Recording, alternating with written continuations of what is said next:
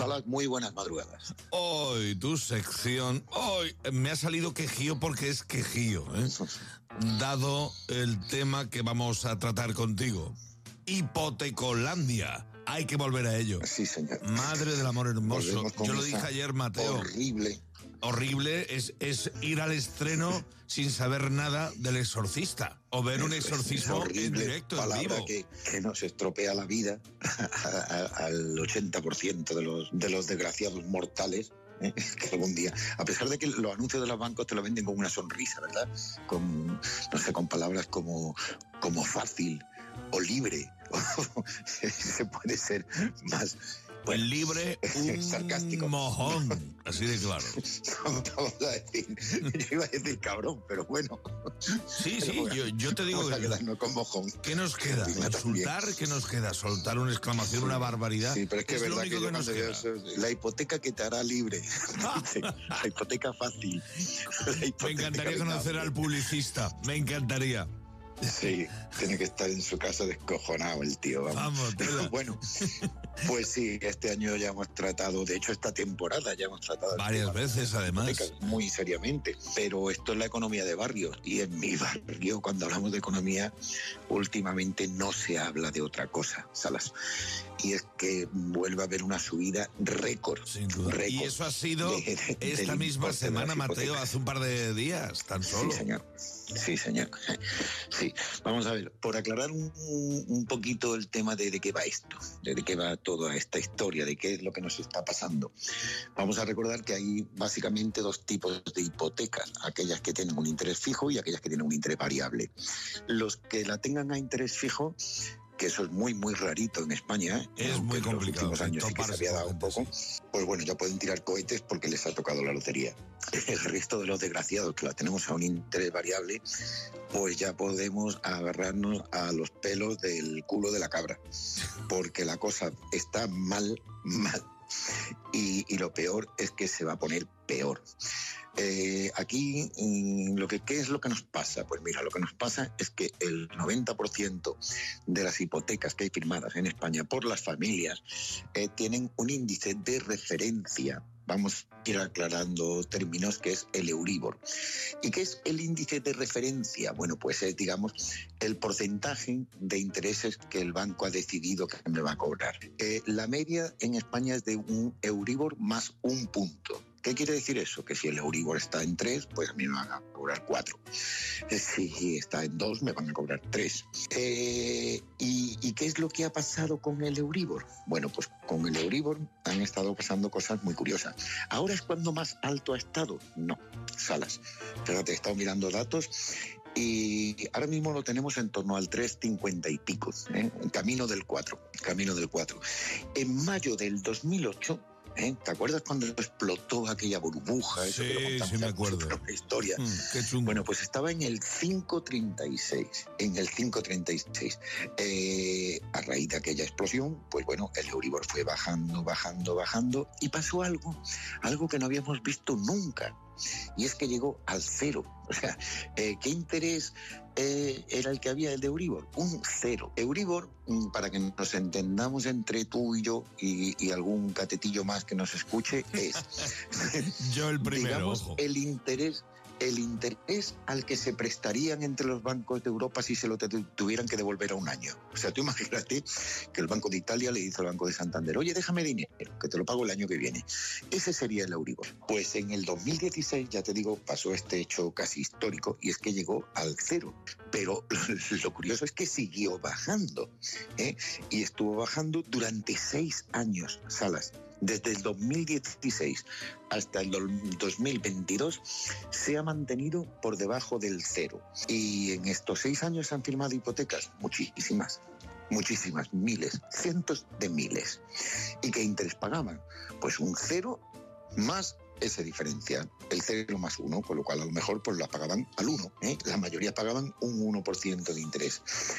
¿Y qué es lo que ha pasado ahora? Bueno, pues resulta que a partir de abril del 2022, abril del 2022, volvemos a superar esa barrerita del cero, esa raya. y ya nos ponemos por arriba. Y oye, curiosamente, de abril del 2022 a febrero del 2023 eh, ha subido un 3,53. O sea, mentira, ha subido más porque estaba por debajo de cero. Ha subido casi un 48%. ¡Hala! Eso es. ¡Hala! Eh, como todas estas cosas, cifras, datos raros, se quedan raros. Y, por la radio más, porque esto es verdad que algo que con un gráfico se entiende bastante mejor. Te lo voy a poner muy sencillo. Hipoteca media en España, vamos a poner 150.000 euros a 25 años. ¿Y el tío que venía pagando? Bueno, pues la familia venía pagando unos 500, 540 euros. ¿Qué tienen que pagar ahora? Más de 800 salas. Sí. Unos 820. Eso le supone casi 4.000 euros más al año. Así, de golpe, sin vaselina y sin mantequilla para untártelo. Y sin que me dé nadie un besito y me diga te quiero. Vale. para proceder a una sodomización dolorosa. Pues así es, así es. Eh, ¿Por qué ha pasado esto? Porque las hipotecas normalmente se revisan anualmente y te hacen un cálculo de qué interés había el año pasado y qué interés había este. Pues si el año pasado había un menos uno de Euribor y ahora hay casi un 4, pues te voy a subir un 5%. Y eso es lo que provoca esta subida. Lo peor de lo peor, que ni ha terminado de subir, no. ni tienen idea. Ya han avisado de que ahora en marzo sube un poquito más. ¿eh?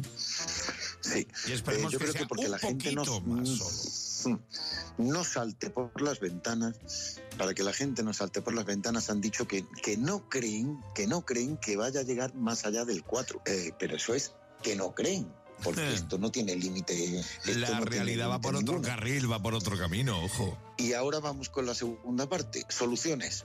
Pues resulta que el gobierno se sentó con los bancos y les dijo, señores, ustedes tienen que hacer algo. Y los bancos inventaron aquello del código de buenas prácticas. Algo así como, bueno, venga, sí, claro. Ah, eso es lo del anuncio. Ya, ya, lo del anuncio. Sí, eso es. Que te va a hacer más libre la hipoteca. sí, hombre, claro. A nuestros clientes y vamos a ser amables. Pero ya te digo yo que eso no sirve absolutamente de nada. Y no sabes que odio ser catastrofista, y, hablar de, de este tipo de cosas así, pero esto tiene mala solución esto tiene mala solución. Sobre todo porque no es algo que las familias se puedan permitir que me soluciones dentro de un año o de dos años. No, es que viene el recibo del mes que viene. Oiga. Eso es. Y el del mes siguiente, y el del mes siguiente. Y en una economía que ya andaban, como tú y yo hablamos claro, como dedo al culo, que tú le metas ahora un paquete de 300, 400 euros, estamos viendo a familias que una vez más tienen que decidir si mando al niño al cole, si le preparo el bocadillo o si pago la hipoteca. Conste, conste que en España, y no lo digo yo, lo dicen los estudios, somos muy buenos pagadores, muy buenos pagadores. Y una familia, la hipoteca eso es, lo, que primero se paga. Eso es lo que primero se paga. Es lo último que dejamos de pagar. ¿Y qué hacen los bancos? Pues han agarrado a esto han dicho, oye, pues mira, mientras yo cobre, como el contrato lo que dice es esto y la ley me ampara, pues yo voy a tirar para adelante, porque esto es lo que usted firmó, ¿eh? y si no, pues no haberlo firmado. Así es. Y es un pacto con el diablo, nunca mejor dicho.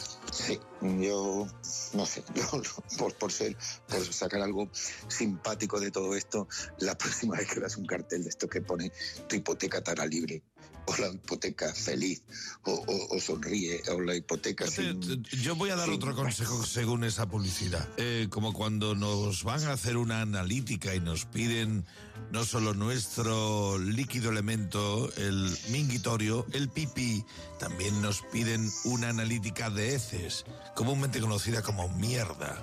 Bueno, pues propongo estampar tanto heces como nuestro líquido elemento en esos carteles de tu hipoteca te la libre. Joder, Sala está más rebelde que yo y eso es raro, pero, pero, pero, lo firmo, lo firmo. Sí, por lo menos, por lo menos no dejes que se ríen de ti en tu puñetera cara.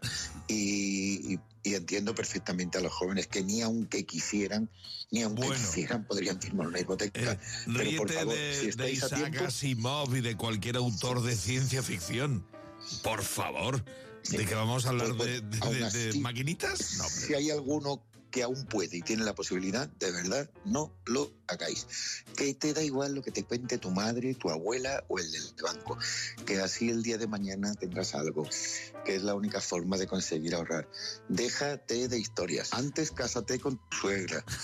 Mira, Mateo, vamos a hacer una cosa. Lo dejamos aquí que mañana vamos a hablar tú y yo de algo mucho más amable como las motos. Cuenta con ello, chulo. Un abrazo.